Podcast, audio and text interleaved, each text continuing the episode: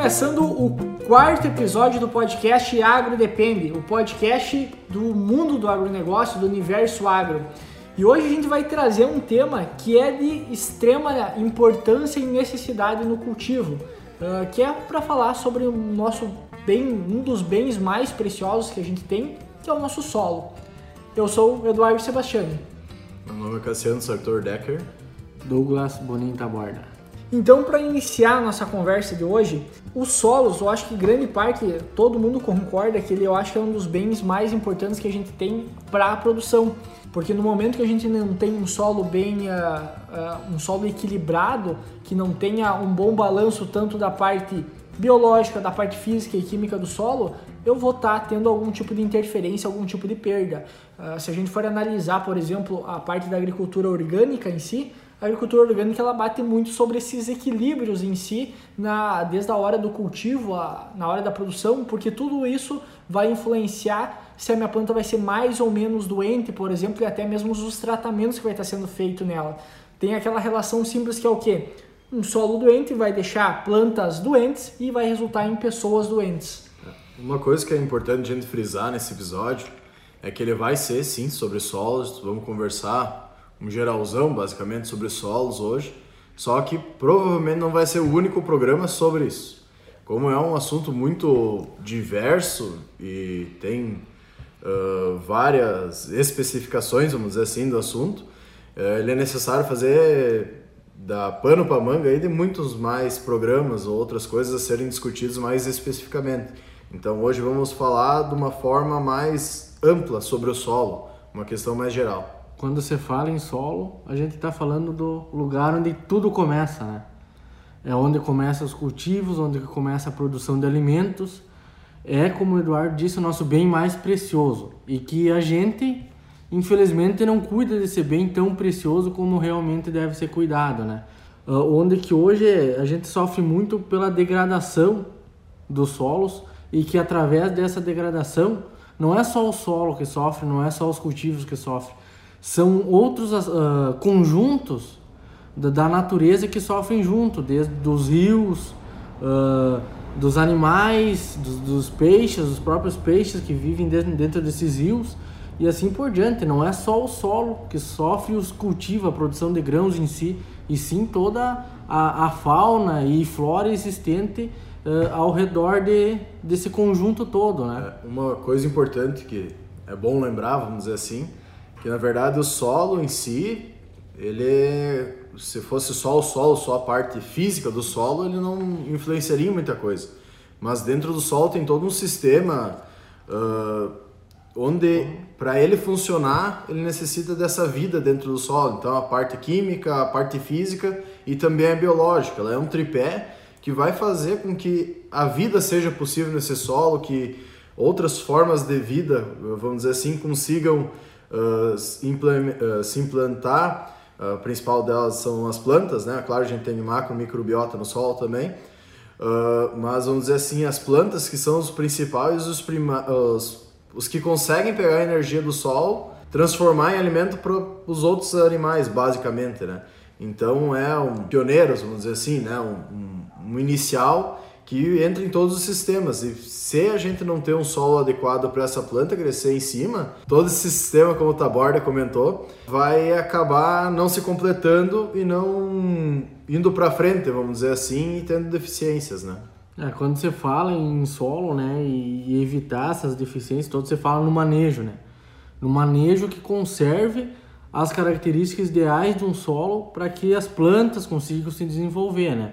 E para isso é, é, um negócio que precisa de muito trabalho, de muito estudo, de muita paciência, bastante mão de obra e talvez algum investimento econômico em cima para que possa gerar resultados em cima disso, né? a gente vem de muito tempo, até mesmo fazendo uma... A gente vinha de um tempo atrás, até mesmo antes da Revolução Verde, que o cultivo basicamente era todo distração.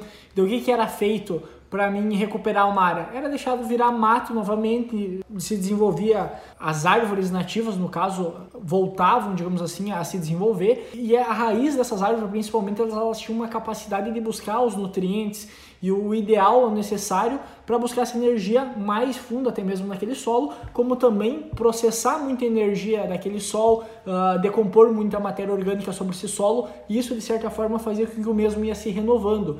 Então, de um tempo para cá, a gente vem adotando de certa forma, uh, desde a Revolução Verde, como a entrada dos insumos, a parte mais química em, do solo, e parece que a resposta de tudo se tornou essa que para mim resolver o problema, se o problema é o solo, eu corrijo basicamente ele com fertilidade. Só que a gente esquece que tem a parte biológica e tem a parte química também.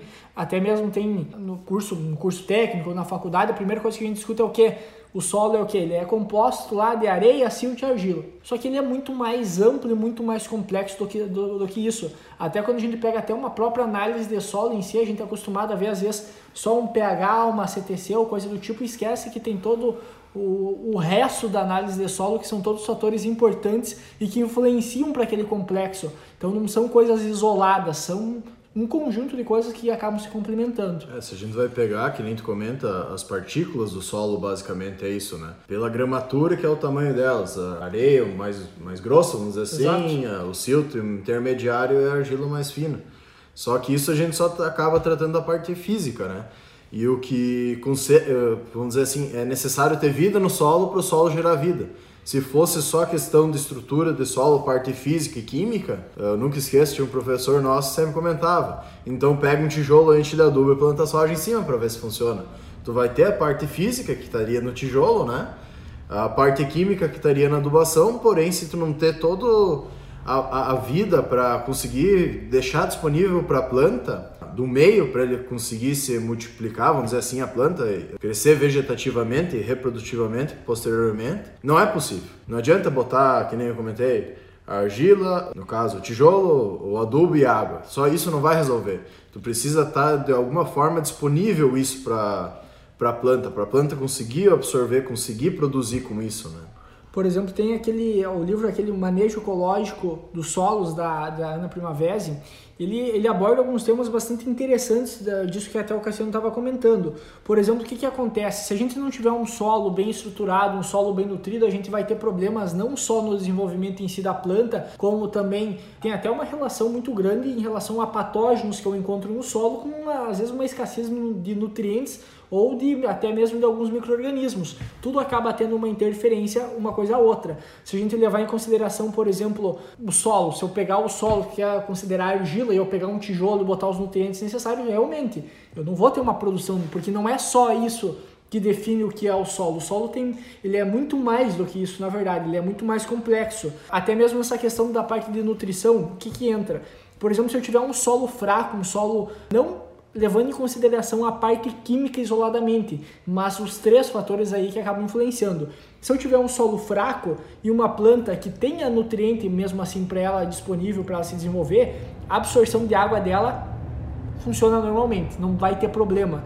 Se eu tiver uma planta bem nutrida e uma solução do solo boa também, uh, ou em excesso até mesmo, isso vai acontecer quando eu tenho uh, muito adubo, faço ali uma adubação em excesso, digamos assim, isso vai fazer com que haja uma menor absorção de água pelaquela planta. Então não adianta eu pegar e colocar uma planta lá e eu querer encher de adubo e achar que essa é a resposta para a produção, que vai acabar tendo frustração, que por mais que chove e tenha água, a planta não vai conseguir fazer uma boa absorção. Outro fator, se a minha planta tiver pouco nutriente e tiver um solo com a, tiver água disponível para ela, a, a, automaticamente também vai diminuir a minha absorção de água, porque não adianta também eu ter só a água e o solo em si, aqueles nutrientes que tem às vezes em pouca quantidade para solo, porque muita parte dos nutrientes, às vezes que a gente acaba colocando fósforo, acontece muito isso, o solo absorve esse nutriente e não fica disponível para a planta. Então, mesmo assim, eu não vou ter uma, um bom desenvolvimento dela. E também tem um outro fator que acaba influenciando, que é até chamado de seca fisiológica, que é quando eu tenho um solo bem adubado e uma planta também pouco nutrida. Então, o que, que vai acontecer? Essa planta ela não vai absorver água uma, por mais que tenha presente no solo, em função da, do solo até ter muita adubação ou estar já com índice salino muito alto, que o adubo, tanto um potássio, um nitrogênio, todos eles contêm um grau de salinidade, isso pode estar influenciando diretamente até mesmo a absorção da planta. Por isso que se bate tanto em cima, por exemplo, de botar o fósforo, tentar elevar o fósforo numa profundidade maior, como também evitar o contato próximo do adubo em si com a semente, porque no momento que eu tiver o meu adubo próximo da semente, vai uh, dificultar bastante o desenvolvimento dela. Voltando um pouco na parte biológica, que hoje é, no meu ver, é uma das mais importantes, dos quesitos mais importantes entre física, química e biologia do solo. Biológica é a mais, mais importante, no meu ver. Por exemplo, como o Eduardo estava comentando antes, na questão de, de ter uma, uma vida equilibrada nesse solo, ter todos os. falando em micro uh, meso e macro fauna do solo, também falando em, em questão de fitomassa, de, de, cobertura e também de raiz nesse solo. Até a, a Ana Primavera, nesse livro O Manejo Ecológico do Solo, ela comenta que, que um nematóide, por exemplo, na soja, estando numa vida equilibrada, onde que ele não está numa quantidade maior que os outros micro-organismos existentes no solo, ele é benéfico para a raiz de soja, porque ele vai lá, vai, vai, vai na, atacar a raiz da planta e a planta ela vai se defender. Ela vai aumentar, vai, vai estimular o crescimento da raiz, vai se aprofundar mais no solo buscando nutriente e água para se defender. Mas daí enquanto quando os nematóides eles estão em grande quantidade no solo, maior que os outros micro-organismos, micros uh, insetos que existem nesse solo, está um, desequilíbrio na, na, nessa parte do, do solo, os nematóides acabam se tornando um, um problema né, para a soja. Acaba causando muitos problemas de produção e no cultivo da soja. Sim, uh, e isso acaba entrando na necessidade da gente ter uma questão mais equilibrada, né? um, um solo mais equilibrado nesse tripé, vamos dizer assim. Uh, se a gente vai analisar, uma coisa muito importante que não é dado muita. É muito importante, porém não é dado uma grande importância se a gente vai pegar na questão comercial, basicamente, ou até técnica, muitas vezes, que é os agregados do solo, que nada mais é do que esses três linkados, vamos dizer, ligados, né? Uh, criando microagregados que se criam macroagregados, onde é que vai estar disponível realmente toda a questão de nutrição, vai ter o macro microporos, onde é que vai ter a reserva de ar, água, onde diversos animais também vão estar formando esses macromicroporos, raízes, vai ter uma questão de simbiose muitas vezes com alguma bactéria, que nem no soja a gente sabe que o soja ele tem uma, uma simbiose bactéria que coloca, uh, que fixa nitrogênio no solo, né, que são os risóbios. Uh, então, além do soja ter isso, as plantas leguminosas em si, tem muitas outras bactérias e micro-organismos que acabam fazendo com que isso seja possível e diminuindo muitas vezes até o custo de produção de algumas coisas e mantendo a agricultura mais estabilizada, vamos dizer assim. Só abrindo uma aspas no que o Cassiano falou, os agregados do solo, eles são considerados ecossistemas para as microbiotas existentes nesse solo. Quanto maior os, os agregados existentes no solo, maior será a vida ativa dentro desse solo. Voltando um pouco para aquela parte dos nematóides, tem toda essa questão do, do equilíbrio em si do solo que ele vai estar tá tendo, em função do que? Uma vez a gente, a gente participou de uma aula que era, era numa propriedade que trabalhava só com produtos orgânicos. E até, até o, o dono da propriedade em si, ele relatou para nós uma coisa bem interessante que vem até da primavera e aqui na nossa região, principalmente, ela teve uma influência não só aqui, né, hum. mas pelo fato que ela dela participar da, de Santa Maria ali da na, né? exato, ela ela teve uma influência muito grande em volta ali na região, pessoas que tiveram contato com ela aprenderam bastante, principalmente sobre esse manejo em si mais ecológico do solo. E um dos relatos que esse, esse proprietário lá da, que faz esses cultivos relatou para nós é uma relação muito grande em relação ao boro e ao nematóide. No momento que eu tenho muito pouco boro no solo, uma quantidade baixa, automaticamente eu tenho uma maior presença de nematóides. E se a gente for observar, grande parte das análises de solo hoje em dia, principalmente aqui na nossa região, ah, a gente encontra uma deficiência muito grande de boro. Tempo para cá a gente tem presenciado muita uh, aparecimentos e manchas em lavouras causada por nematóides ou algum outro tipo de doença de solo. Então, é uma realidade que vem acontecendo aqui e está muito relacionada também a esse desbalanço nutricional que ocorre muitas vezes. Além da falta de equilíbrio que a gente está comentando, da, da questão biológica, basicamente, mais, mais friamente, vamos dizer assim, uma das questões que a gente observa muito no, no interior é a má conservação dos solos, principalmente da estrutura dele. Vamos pegar a perda que a gente tem de solos hoje na nossa região, principalmente, vamos dizer assim, é gigantesca. Tanto que se tu vai pegar uma foto do mapa mundi, tirado pelo Google, do satélite no caso, e olhar onde é que o rio Uruguai deságua entre Argentina e Uruguai, se não me engano, toda aquela bacia ela tá com marrom basicamente. Todo o mar azul e aquela marrom, se pegar uma imagem não tratada. Porque todo esse, esse solo acaba lixiviando e vai acabando entrando em contra o mar, causando, além da perda grande de solo, de nutrientes que a gente está colocando, de dinheiro, basicamente, a maior problema é que a gente está perdendo o solo em si, aumentando o nível dos rios, deixando eles não tão fundos, né? É, fazendo assoreamento do, da, dos rios, o que pode gerar grandes problemas, até às vezes uma extinção de alguma forma de vida dentro do rio, algum peixe que necessite de águas mais profundas. E além disso, a gente acaba não parando para pensar que todo esse solo que a gente está perdendo, ele demora muito para ser criado.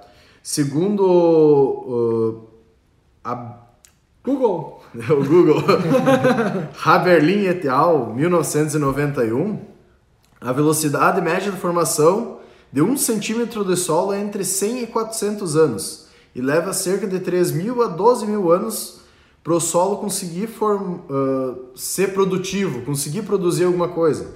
Então leva de 100 a 400 anos para ele conseguir gerar um centímetro. E além desse período que necessita dele uh, diminuir a partícula física que, que vem da rocha, vamos dizer, até se formar uma areia, um silto e uma argila, tem toda essa construção biológica que demora de 3 mil a, uh, de 3 mil a 12 mil anos para que tu consiga ter um solo para tu utilizar. E muitas vezes a gente está perdendo 5 centímetros, 2 centímetros de sol, 3 centímetros por ano e não está nem vendo dando bola nisso. Daí tu leva em consideração, por exemplo, assim, ó, a essa parte em si de perda de solo, por exemplo, há, há poucos dias aí o pessoal estava distribuindo calcário em grandes quantidades nas lavouras e de um tempo para cá pega principalmente o mês passado, mês de maio, a gente teve muito, muitas chuvas com bastante intensidade aqui na região. E o que, que acabou acontecendo? Essas lavouras que tiveram, por exemplo, essas aplicações de calcário, grande parte foi perdida como foi perdido o solo também. Foi. E, e tchau, porque... tchau. Exato. E por que, que acontece isso? Porque além de eu ter uma cama, um solo que está compactado muitas vezes, ocorre um outro fator que o solo não está conseguindo absorver toda aquela chuva que está vindo, pelo fato que ela não tem macro e microporos suficientes para infiltrar essa água. Às vezes até em algumas situações tenha, só que às vezes tu pega um terreno com declividade é, alta. uma declividade alta, acaba potencializando até o poder de uma erosão, fazendo com que cada vez se, se crie mais problemas e até aquelas. Essa semana mesmo eu presenciei em algumas lavouras muito problema logo depois das chuvas de praticamente uma, uma vossoroca já formando em algumas áreas e que o pessoal insiste que aquelas práticas conservacionistas uh, muitos nem cogitam em colocar, mas uh, a tendência é que com o tempo essas vossorocas elas só aumentem e com o tempo vai se tornando um dano maior. Aí eu tenho a perda daqueles nutrientes que eu coloquei sobre o solo, eu tenho a perda daquele calcário que eu apliquei sobre o solo e tenho perca também de uma camada fértil do solo que, como o Cassiano comentou, leva anos para ser formada.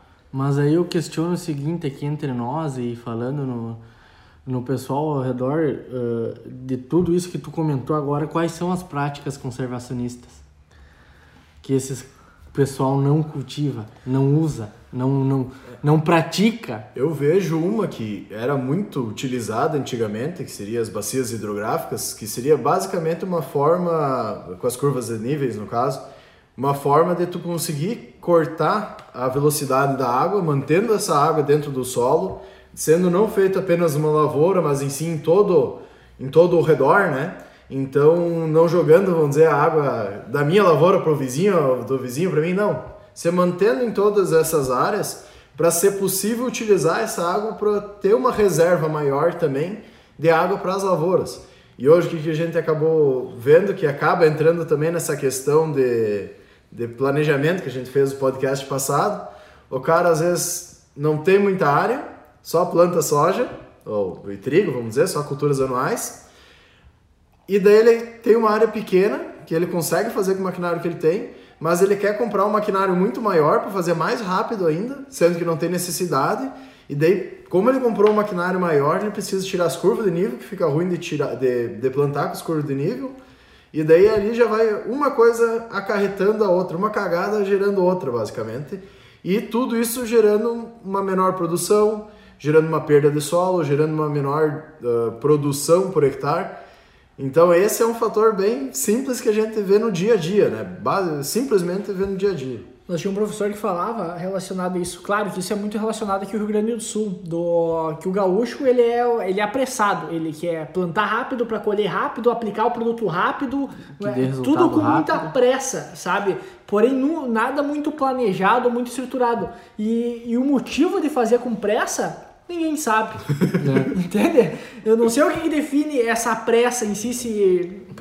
Porque não é, não é um plane... Veja bem, não é um planejamento de eu dizer ah, lá no início de novembro eu vou estar plantando soja, por exemplo, para para até em torno aí de 120 dias, 140 dias eu estar colhendo soja. Não, não é esse o planejamento. Ou tu fez uma análise, ah, eu tenho uma janela só de tantos dias, então eu tenho necessidade pela área que eu tenho de comprar um maquinário maior, né? Exato. Lá, por exemplo, pega mês de, de janeiro, por exemplo, vai ter, geralmente tem um veranico, então durante esse veranico eu tenho que botar uma, uma variedade que não vai sofrer tanto, não vai pegar o florescimento ou o enchimento de grão durante esse período. Não é esse tipo de planejamento. Simplesmente é uma coisa de fazer rápido para terminar rápido para fazer rápido de novo. E, e, é um ciclo sem fim que o negócio fica meio que perde o controle disso aí. Olha a importância do planejamento até pensando em plantas de cobertura. Ó. O momento de tu entrar ou não com uma dessecação. Tu for ver uma planta que tem baixo, baixa relação carbono-nitrogênio, tu usa de cobertura, tu entrar com uma dessecação, por exemplo, 30 dias antes da semeadura da, da próxima cultura, a planta que tem baixa relação carbono nitrogênio ela se decompõe muito rápido. E quando acontece essa decomposição, decomposição, acontece a mineralização dos nutrientes pelo microorganismo. Então esses micro esses nutrientes eles vão ser disponibilizados na solução do solo muito antes da próxima cultura estar implantada. Sim. Né? Então aí entra um, como o momento, o planejamento, o momento de decisão, tu é importante. Já tu utilizando uma planta que tem uh, uma relação carbono-nitrogênio alta, tu pode dessecar antes, uns 30 dias antes, porque ela vai se manter mais tempo. Já a planta que tem baixa relação carbono-nitrogênio, o ideal seria quanto mais perto da implantação da próxima cultura, melhor. E até a questão do no planejamento, que a gente acaba entrando nisso aí, da, da escolha de por que fazer isso. Vamos pegar um exemplo bem, bem simples que acontece muito na região de planos de cobertura, que é o nabo, né? O nabo, basicamente, como ele tem uma raiz pivotante, que ele acaba indo mais fundo se tu não tem uma barreira física que geralmente tem, que é a compactação, que uhum. nabo não descompacta, né? Mas muitas vezes, como ele tem essa raiz mais profunda, pivotante, basicamente, ele consegue extrair uh, minerais, uh, minerais uh, ele ajuda na reciclagem. Reciclagem, né? É, de nutrientes, isso. O, o nabo é, é um bom reciclador de fósforo, né? Isso, ele consegue trazer esses, esses nutrientes de baixo, das camadas mais baixas, e jogar para cima na parte aérea. E daí é melhor a hora da aplicação, que nem a gente comenta, basicamente quando ele está em florescimento, né? Que daí todos, toda, todos esses nutrientes estariam praticamente na parte aérea, que possibilitaria uh, que a planta colocou ali para gerar o reprodutivo. E daí tu acaba não, muitas vezes, secando muito antes ou muito depois e não aproveitando isso, né? Mas assim, ó, até tu for ver, ó, falando em fósforo e questão de planos de cobertura, o fósforo, principalmente nos nossos solos aqui da região, que é bastante argiloso, quando tu aplica o solo na forma inorgânica, que é na, na matéria-prima que se diz do, do fósforo mesmo, a gente perde muito essa quantidade através da dissorção do fósforo pelos hidróxido de ferro no solo, né? E tu colocar uma planta de cobertura no solo. O que acontece? Tu colocar, o, por exemplo, o fósforo junto nesse cultivo de, de, de cobertura, o que acontece? A planta vai absorver esse fósforo do solo, a cobertura, da forma inorgânica ela vai transformar na forma orgânica, e a forma orgânica ela não é absorvida pelo hidróxido de ferro no solo. E, e, e através da decomposição depois dessa, dessa cobertura, dessa planta de cobertura, e através da mineralização pelos micro-organismos, os micro-organismos vão mineralizar na forma orgânica e deixar disponível na solução do solo. Então ele não vai passar por aquele processo de adsorção pelos hidróxidos de ferro. Ele vai ser disponível quase todo 100% na solução do solo e para a planta. E hoje tu pega o fósforo, ele é o nutriente mais caro que a gente tem na própria composição uhum. do adubo. Hoje, na hora de comprar o adubo, o valor mais caro é do fósforo. fósforo. Por quê? Porque ele não é, ele não é extraído aqui no Brasil, por exemplo, ele vem é uma matéria-prima que vem de fora. É. E daí uh, entra muito que a gente estava conversando também semana passada dessa questão de custos em si da lavoura, que a gente havia comentado também. Pelo fato que é uma matéria-prima que vem de fora e é matéria-prima e é escasso, automaticamente a tendência é que com o tempo aumente. E, e, esse aumento de preço ou aumenta a produção, ou a gente começa também a pensar em formas conservacionistas de, de melhorar o solo e de reaproveitar melhor esses nutrientes que tem disponível. Se a gente levar em consideração que a gente havia falado antes também, voltando um pouco sobre essas práticas conservacionistas, hoje a gente vê até o próprio maquinário. Vai lá o produtor, ele quer comprar uma máquina nova de última geração, o que, que é a primeira coisa que a máquina vai, dele vai começar a fazer? Basicamente volta às vezes até para uma prática conservacionista, por exemplo, o GPS lá, o próprio maquinário te mandando às vezes plantar em nível. Entende? Que é uma coisa básica. Por que, que não fazia antes? Ah, porque dá muito tempo, dá muito trabalho. Só que às vezes tu tem que desembolsar um valor muito mais alto simplesmente para fazer uma coisa que já é sabida há muito mais tempo, porém não era implantada, às vezes por uma questão de tempo, por querer fazer as coisas rápido, uh, sem ter motivo nenhum. E, e, o resultado é esse, basicamente uma constante degradação e má aproveitamento dos nutrientes e das matérias-primas. É, outra coisa que a gente acaba entrando na agricultura conservacionista, né, é o plantio direto. Hoje tu vai olhar, se tu perguntar pessoal, todo mundo faz plantio direto, né? Porque as máquinas já estão arrumadas para isso e tudo mais. Só que se tu vai analisar fundo, todo mundo faz plantio direto sobre palha, basicamente. Não, fa não segue um sistema de plantio direto planejado que realmente vai fazer uma diferença. Ah, dá uma melhoradinha se tu plantar sobre palha e deixar palha? Dá. Só que no final das contas, o que realmente vai fazer a diferença, né? Só plantar sobre a palha ou manter o sistema?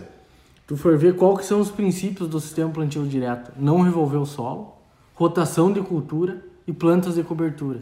Hoje, hoje tem até trabalhos que avaliam a, a interferência da, da própria semeadeira, da semeadeira, digamos assim, em relação ali que tu tem o sulcador, uh, de, de, certa forma desmanchando o agregado de solo, porque tu tá tendo uma interferência no solo. E essa interferência já é avaliada porque eu tô desmanchando o agregado de solo. Por exemplo, ah, tem que ter palha? Tem que ter palha. Quantas toneladas? 12 toneladas de palha ao ano. Daí a gente coloca trigo e soja. Daí dá 5. Não dá nem metade. É complicada essa questão, porque hoje realmente não é feito o sistema plantio direto, sim plantio direto, né? Num sistema de monocultura, muitas que, vezes. Que acaba entrando todo nessa questão que foi comentado um pouco no programa anterior, que é a, planejamento, né? Para tu fazer um sistema de plantio direto, tu tem que fazer um planejamento para no mínimo 3, 5 anos, para tu fazer uma rotação correta, para tu seguir o teu processo corretamente. E daí também tem a questão de entrada de máquina na lavoura ou não, conforme a umidade do solo, a hora de colheita ou não, a hora de aplicação ou não.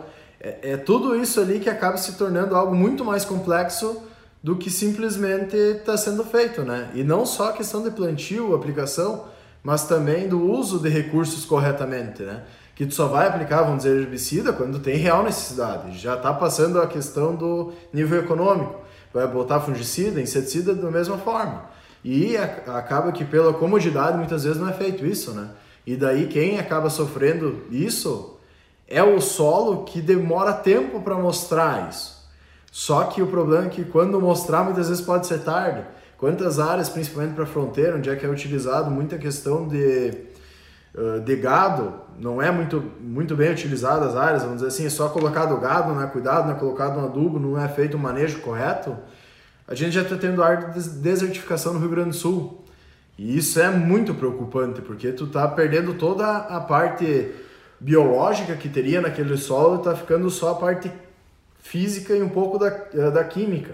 E por não ter mais essa parte biológica nesse solo, a planta não consegue vir, basicamente, né? Não se desenvolve. Isso. Daí tu não tem uma raiz que vai segurar um solo, tu não vai ter os agregados mais formados que vai disponibilizar os nutrientes para as plantas e acaba que acaba entrando nessa desertificação que é algo muito, mas muito preocupante. E para te ver como essa questão do, dos agregados do solo são importantes, tu pega um solo ah, arenoso, ele não tem formação de agregados. E tu for ver um solo arenoso, teria que ter uma melhor capacidade de infiltração de água e de armazenamento de água. E ao contrário, o solo argilo, uh, arenoso, quanto mais arenoso, não consegue armazenar água, porque não tem a formação de agregados que nem um solo argiloso. É, até pegando um livro aqui feito por Steinbuch e Vesani, uh, onde é que ele demonstra essa questão do, da criação dos agregados. Como né? é que é o nome do livro? O livro é Agrofloresta aprendendo a produzir com a natureza. Então ele mostra que o início desse agregado basicamente é composto por óxidos, nutrientes, matéria orgânica e filossilicatos. Então esse se ligando, conforme vai uh, passando o tempo, vamos dizer, ele vai evoluindo, tem a aparência de hifas de fungos, basicamente, e depois vai se uh, entrando a raiz e todo também junto, logo do início também tem a questão do microbiota, que eu acabei, eh, esqueci de falar. Mas no final, esse agregado, quando ele estiver maduro, vamos dizer assim, ele já é composto totalmente por bactérias, nematóides, raízes, hifas e fungos, uh, complexos, complexos de minerais e matéria orgânica, fotossilicatos, fragmentos de folha ou de outras, matéria, uh, outras partes da planta que possam estar junto nisso, amebas, poros, quartzo e diversos outra, uh, outros compostos do solo que estão ligados nisso. Então ele é um é um mundo basicamente, vamos dizer assim, é, é, é muito complexo um agregado e ele é muito importante para que se gere a vida, vamos dizer, em cima do solo, né? A gente até essa semana conversando com o produtor, tu pergunta, muitos às vezes acham que até a, a, palha em si, ela é um motivo, por exemplo, ah, se tem palha no meu solo, tá tudo ok, não vai ter problema de erosão. Só que a palha em relação à erosão, ela não tem tanta interferência assim. Qual que é a o que, que a palha vai fazer? Ela tem toda aquela questão de efeito até mesmo de preservar um pouco mais a umidade do solo e diminuir o impacto da gota. Só que se tu tiver uma chuva torrencial e tu não tiver absorção de água, a, a, a, erosão ela vai acontecer de uma forma ou outra. Diminui a energia cinética né, causada pelo Exato. Da, da, chuva. Né? Exato, mas a, mas a questão de perda por erosão tu vai ter da mesma forma. Outra, outra questão que a gente havia comentado antes, a questão das áreas da fronteira. O que, que acontece muito? Uh, na fronteira, por que, que o pessoal faz a utilização do gado, só que porém por ser áreas muito grandes, por, um, só para exemplificar, na região que, aqui que a gente está gravando, que é uma região noroeste do Rio Grande do Sul, a gente tem uma a gente tem áreas muitas áreas de produtores pequenos comparados a alguma, alguns locais do Brasil ou até mesmo aqui do Rio Grande do Sul onde é que nós temos áreas de uh, sendo plantada soja às vezes de 30 hectares 50 hectares 50 uh, a partir de 100 para cima às vezes a gente já começa a chamar até de produtores grandes 100 200 hectares já são produtores grandes Indo para a área da fronteira, já tem uma, um cenário diferente. São áreas de mil, duas mil, três mil. Tem áreas de 200, 300, 500 hectares também. Mas tem uh, bastantes também com expansões de terra maior, que são utilizadas basicamente por campo nativo. E o que, que acontece nessas áreas? Às vezes não há um cuidado até com algum problema de degradação, algo do tipo, uma manutenção dessas pastagens.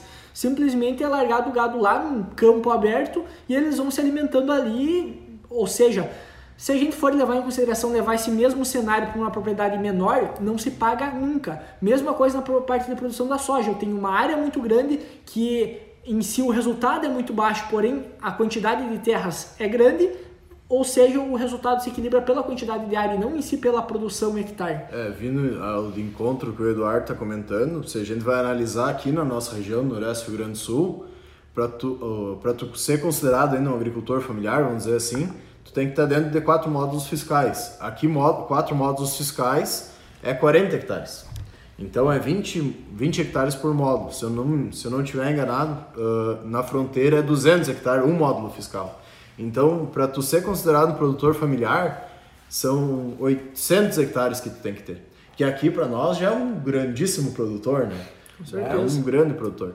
Uh, então tem essa interferência um pouco pela utilização da área, um pouco pela possibilidade de utilização da área e outra por causa da cultura em si, que a gente vai pegar o Rio Grande do Sul, mesmo sendo um estado no Brasil considerado pequeno, mas muito maior que muitos países da Europa, né? Só o estado do Rio Grande do Sul, a gente está muito tem diversos biomas, diversas uh, utilizações da terra aqui, né? Que nem ali, vamos pegar a fronteira, basicamente pampa, né? E o pampa ele tem algumas características que não é tão simples tu colocar essa questão de, de soja ou culturas anuais. Que nem a gente vai analisar o arroz ainda é plantado um pouco para lá. Só que tu vai tentar entrar com soja tem muito problema de excesso de água, né? Um solo muito raso, com uma, com uma camada argilosa não tão profunda, onde é que acaba fazendo, selando e não deixando a água infiltrar uh, para estratos mais profundos, né? Digamos que é uma, uma mais silt, né? Do que argila. Sim, ele é mais arenoso é, e silto. É. Tu pega a região da fronteira, tu tá andando na estrada, tu passa de um terreno arenoso para um argiloso, não, não, claro, visualmente, né? Realmente, dependendo da área, realmente pode ter um pouco mais de silt, um pouco, entende? Ah, o balanço físico em relação Varia ao solo bastante. a gente não, não tem essa certeza. Mas, ou seja, o problema é que é muito manchado as áreas, Sim. entende? Tu não, come, não é, por exemplo, como aqui que a gente pega uma área que é toda argilosa. Lá é diferente, tu pega uma área arenosa, uma argilosa, tudo parece que misturado. Então é. isso às vezes complica bastante até o manejo. Mas o pessoal, querendo ou não, lá eles acabam abrindo bastante campo plantando soja mesmo é, assim. É, agora que gerar uma forma de fazer isso, né? Mas tendo um manejo totalmente diferenciado que a gente tem aqui, né? Para possibilitar isso.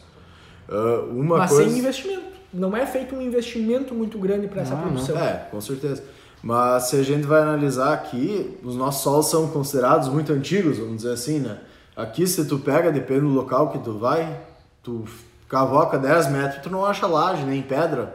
Se precisar de uma pedra para bater um pouco, tu não tem. Como tem uns que não precisa nem cavocar para achar Exatamente. Não precisa se esforçar muito. Então a gente tem uma variação muito grande aqui, não é um cerradão velho que é pareio, né? Do início ao fim. Aí tem aquela outra relação do solo raso, o solo mais argiloso. O que, que, o que, que acontece muito na absorção de nutrientes, principalmente da planta, ela acontece nos 10 primeiros centímetros de solo. Por isso que muitas análises de solo é de 0 a 10, 0 a 15, que, que é recomendada. O que, que acontece? Abaixo disso não é que não é absorvido nutriente, é cálcio, por exemplo, é um nutriente que é absorvido em profundidade, uh, enxofre, se eu não me engano, também, e água, principalmente, é absorvida em profundidade.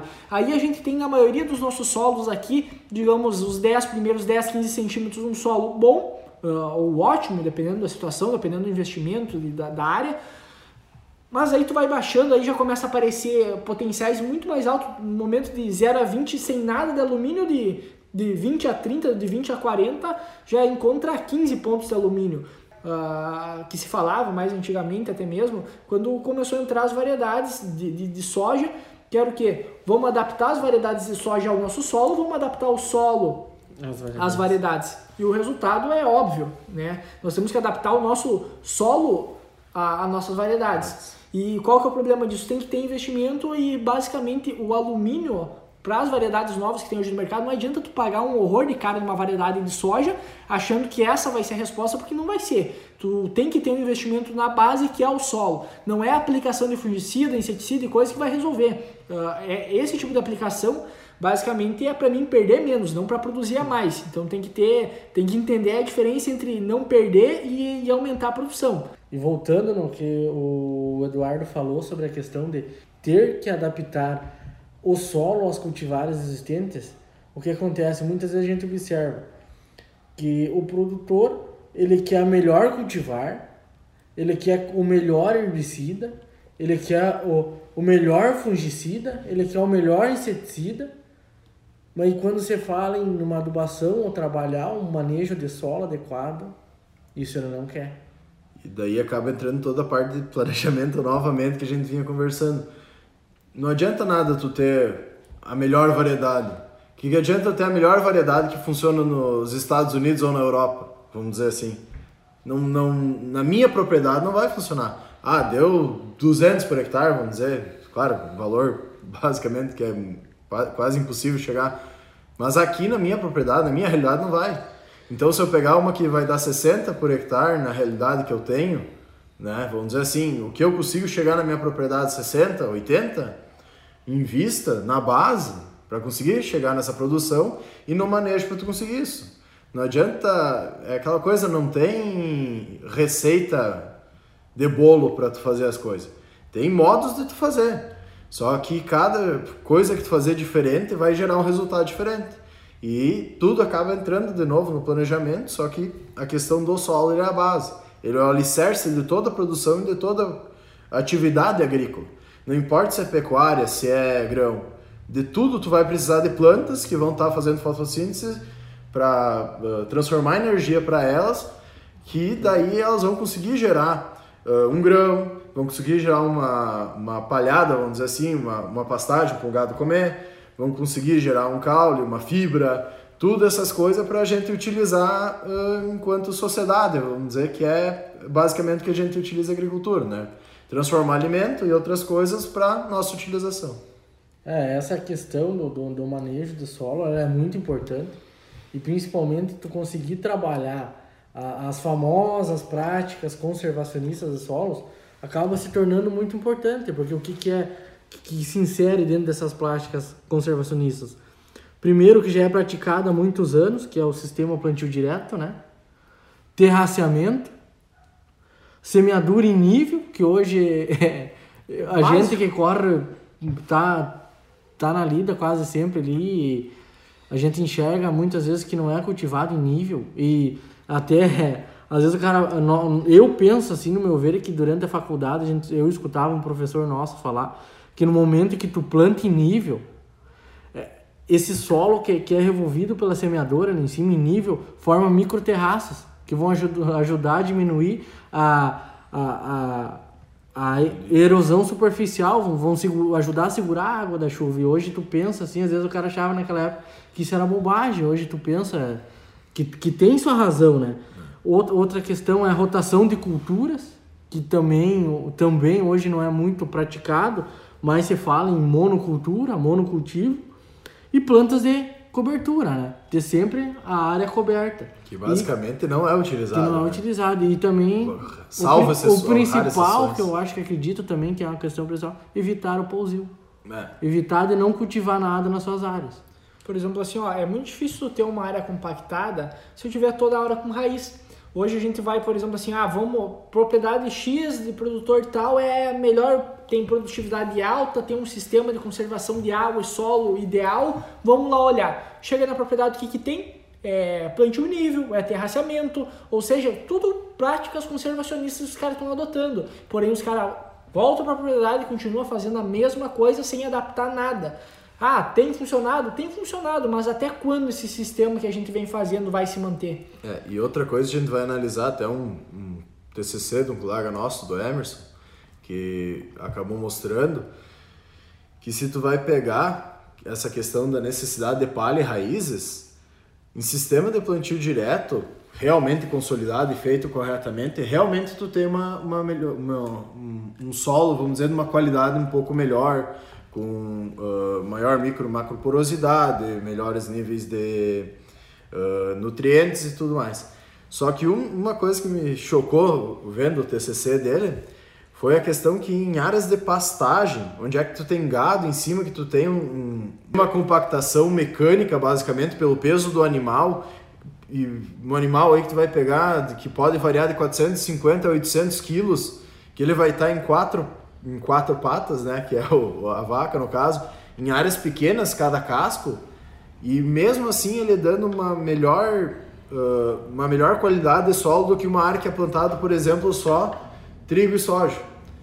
Pelo fato de tu ter a planta, tu ter, uh, ter a questão uh, da micro e macrobiota trabalhando juntamente com essas raízes, porque tu tem o esterco ali do, do animal, tu tem a raiz nascendo e morrendo, uh, sendo retirado, entende? Tu tem todo esse ciclo que acaba acontecendo ali e que, de certa forma, demonstra toda a necessidade da gente ter a parte biológica também no solo e a gigantesca importância que isso tem, né?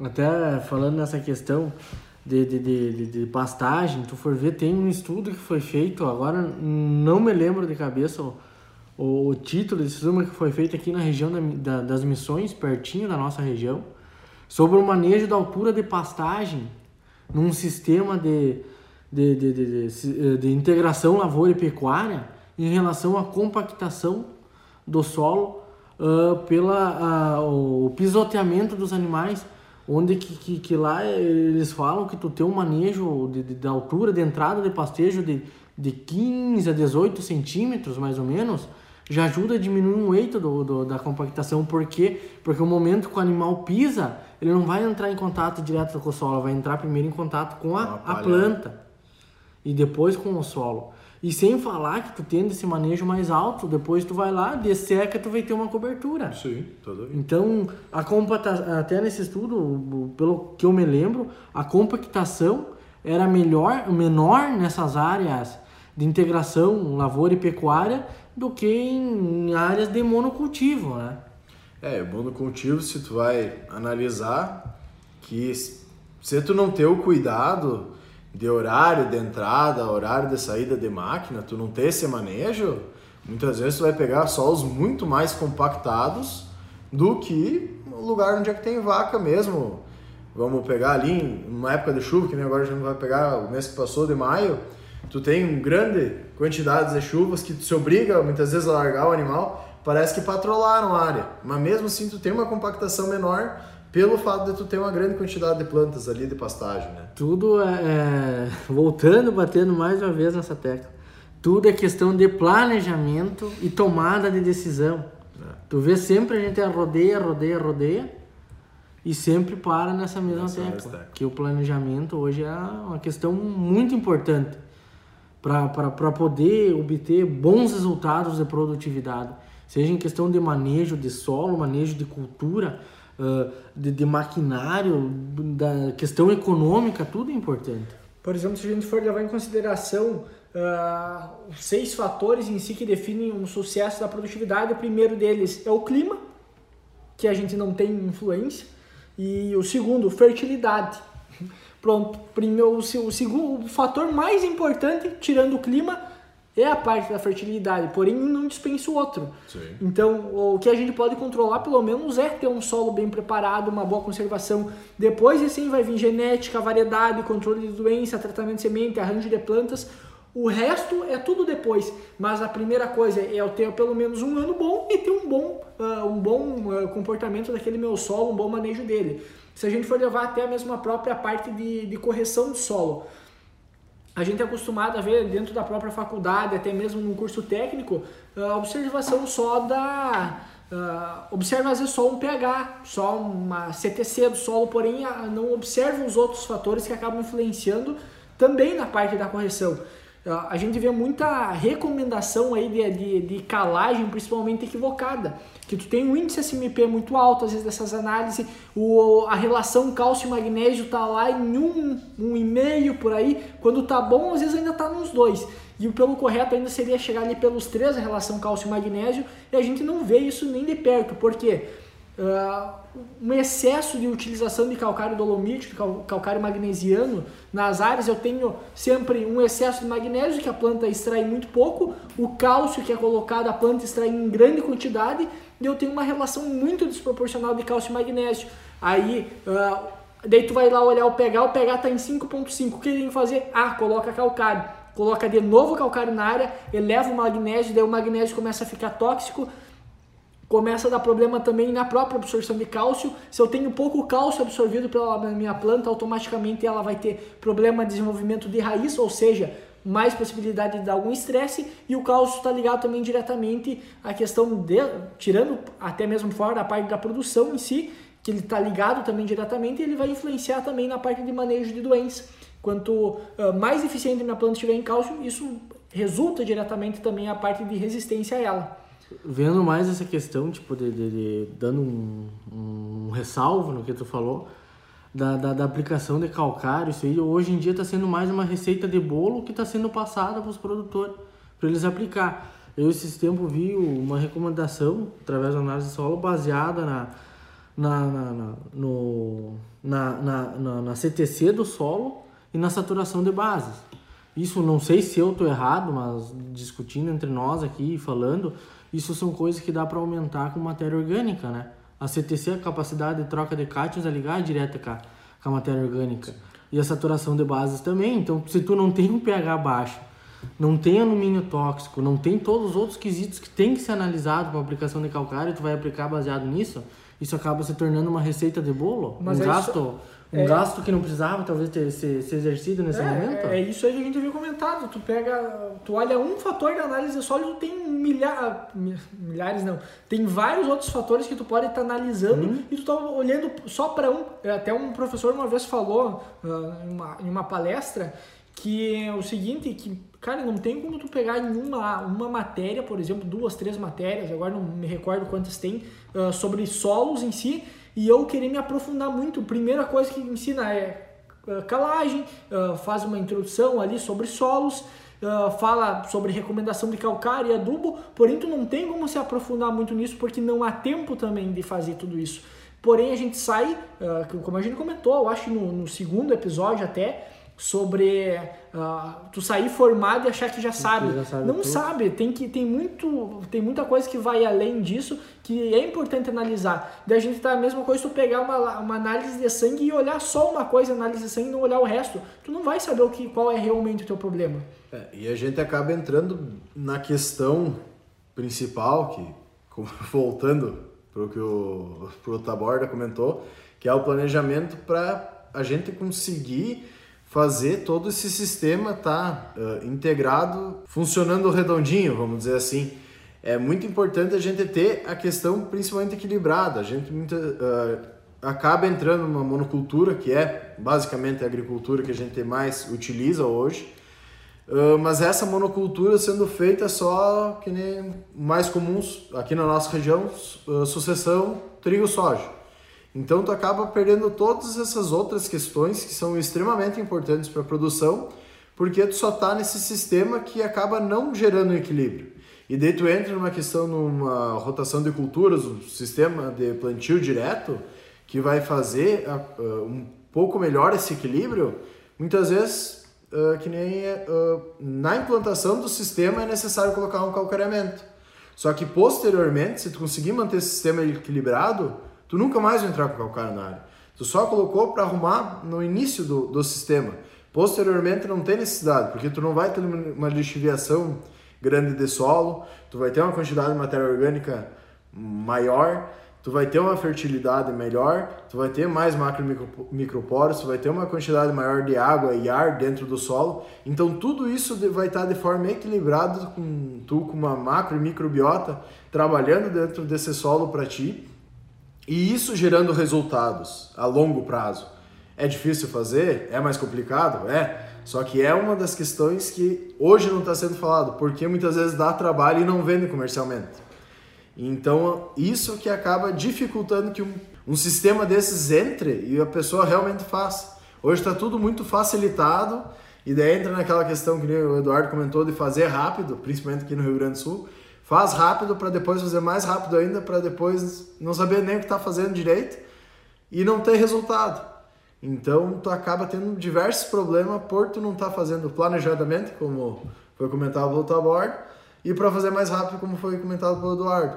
E isso não está gerando dados e não tem como isso ser uh, ter uma sucessão mu- muito grande, digamos assim. Tu não tem como continuar com isso por muito tempo, porque os recursos são limita- limitados. A questão dos adubos químicos, eles não vão estar aí para sempre. São uma rocha que está sendo moída, passado um ácido basicamente para conseguir ser disponível para micro e macrofauna, para colocar em forma orgânica, que nem foi comentado pelo Tabord, e isso gerar, uh, isso as plantas conseguir utilizar. Então, eu acredito que a gente cada vez mais vai ter que entrar nessa questão do plano conservacionista ainda mais, pela questão tanto de custos, como produção, como a menor necessidade de insumos que um sistema eh, desses gera e possibilitar que a agricultura ainda continue com altas produtividades. Tem até uma relação, por exemplo, toda vez que eu faço um revolvimento de solo, que é que- principalmente que é feito quando vou fazer uma aplicação, por exemplo, de calcário, que muitos fazem um revolvimento dessa área, ah, eu chego a perder de um até às vezes até dois pontos de matéria orgânica. Então, às vezes eu tô achando que estou melhorando, mas na verdade eu estou piorando. Daí tem aquela parte que tu comentou antes da simbiose do solo. por exemplo, uma, uma, um risóbio ali do soja, o, o bread risóbio, ele precisa em torno de um pH de 6 a 6,5 para se desenvolver bem, para fazer uma boa simbiose, fixar, boa, fixar nitrogênio uh, com uma eficiência. E daí o que, que acontece? A gente vê muitas áreas que nem inoculante é colocado, entende? Uh, outro fator, o solo não está nem corrigido e a gente está querendo buscar produtividade, porém a gente tem um desbalanço muito grande em toda a área. E daí o que, que o pessoal acaba investindo? Em produtos em si que vão ajudar a aumentar a matéria orgânica do solo. Funciona? Uh, não vamos entrar nesse mérito, mas tem outros fatores que acabam influenciando, que é o que? Uh, se tu fizer um manejo correto do solo, desde a parte de rotação de cultura, tu não vai ter esse tipo de problema. Então a gente continua aplicando produto muitas vezes para corrigir problemas que vêm, que antecedem tudo isso. Que o problema não é aplicando o produto em si, que talvez às vezes até mesmo resolva. Uh, como a gente comentou, não vamos entrar nesse mérito. Mas é uma questão assim aqui, são conhecimentos que já se tem há muito tempo, porém não são implantados, porque talvez dá, dá muito serviço, mas é a realidade de hoje. E eu não sei vocês, mas eu sinto de, às vezes de muita, muito, muito pessoal, até mesmo de áreas técnicas, uma falta de interesse muito grande também em resolver esse tipo de problema entende? Que, que vem muito mais, às vezes, o processo simplesmente como uma, só como uma venda e esquece que há toda uma recomendação técnica por trás disso e que há essa necessidade de passar essa recomendação. É simplesmente feito como o padrão está hoje dentro de um sistema fechadinho que está sendo vendido, basicamente, né? Exato. E não está sendo feito, claro, isso não é em todas as propriedades, tem, tem salva algumas exceções, graças a Deus que tem, né? Uh, mas que cuidam isso. E a gente vai analisar uh, esse sistema, uh, toda a questão de pragas e doenças também é, é diminuído. Tu vai pegar a maior, maior parte do, dos sementeiros, eles deixam muita palhada, quem faz semente, principalmente de soja, eles deixam muita quantidade de palhada no solo. Chega às vezes a ter de 5, 10 centímetros, 10 não, 10 exagero até, mas uns 5 centímetros só de palha, tirando a matéria orgânica e tudo mais para quê? Para proteger solo, não, não, não dá uh, possibilidade de tu ter a questão muitas vezes de um fungo, tu ter essa rotação para diminuir a quantidade de doenças, diminuir a quantidade de plantas, uh, tu não interferir tanto na produção dessa semente, para tu ter uma semente de maior qualidade. E não é só em sementeiro que posso fazer isso. Na produção normal também tem essa possibilidade. Só que daí, claro, entra toda a parte comercial e, novamente, planejamento para tu ver como tu vai conseguir deixar isso da melhor forma, a forma mais viável possível e como demora para mostrar resultados financeiros ou os resultados financeiros não se mostram de um ano para o outro, tem um, período um pouco mais demorado, acaba que não é muito observado isso e não é tão atrativo assim, né? Tem até uma, uma, uma questão assim, ó, por exemplo, nessa parte de buscar um resultado muito uh, de uma hora para outra, a gente acaba observando isso. Voltando àquela outra parte que a gente havia comentado antes na questão de custo. Porque o que acontece? O custo se está aumentando, eu tenho que, de certa forma, dar um jeito de aumentar minha produtividade. Daí tu vai perguntar para o produtor, o que, que tu acha que limitou tua produção? Ah, deu um veranico, tá. Uh, esse ano, eu acho que comentei antes até, choveu 200 milímetros a mais. A necessidade da soja, em média, 440 milímetros. Se chovendo veja bem, 200 milímetros a mais. Eu estou dizendo que a minha perca de produtividade foi em função de um veranico, se chover os 440, estamos quebrado, entende? Uh, e deu o que que, deu o que que tá faltando? Que se é, se está chovendo e a minha planta não está absorvendo água, volta aquilo também que eu havia falado antes de um solo, uh, um solo equilibrado também. E daí dentro disso vai, vai entrar o que?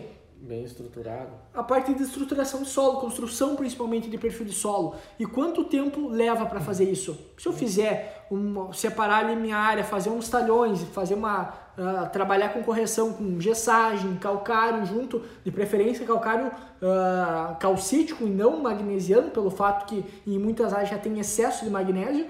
Fazendo esse tipo de trabalho, talvez em e rotação de cultura, né? Talvez em 5, 10 anos eu consiga ter uma boa construção. Então não é de uma hora para outra e não é muitas vezes só com o produto que tu vai resolver o problema. Hoje tem até empresas que já trabalham com, com mix de sementes e coisa para fazer para fazer essas coberturas, porque está se vendo um nicho de mercado e uma grande importância nesse tipo de, nesse tipo de trabalho Bom, falando então na, na, nessa parte de, de estruturação do solo e voltando um pouco para a biologia do solo, para te ver, a biologia hoje do solo ela é dividida em macrofauna, microfauna e mesofauna, né? Para tu ter uma ideia, a, a, de um exemplo de, de macrofauna são minhocas, formigas, onde que, que, que, que cada uma dessa, de, de, dessa, uh, desses grupos de, da, da biologia do solo, ela facilita a vida de um do outro, né? Vai facilitando a vida. Por exemplo, as formigas, elas realizam bioturbação, assim como as minhocas, que, que, que é o revolvimento do solo, formando bioporos, né, para que melhora a infiltração de água, infiltração de ar, filtração de raiz das plantas.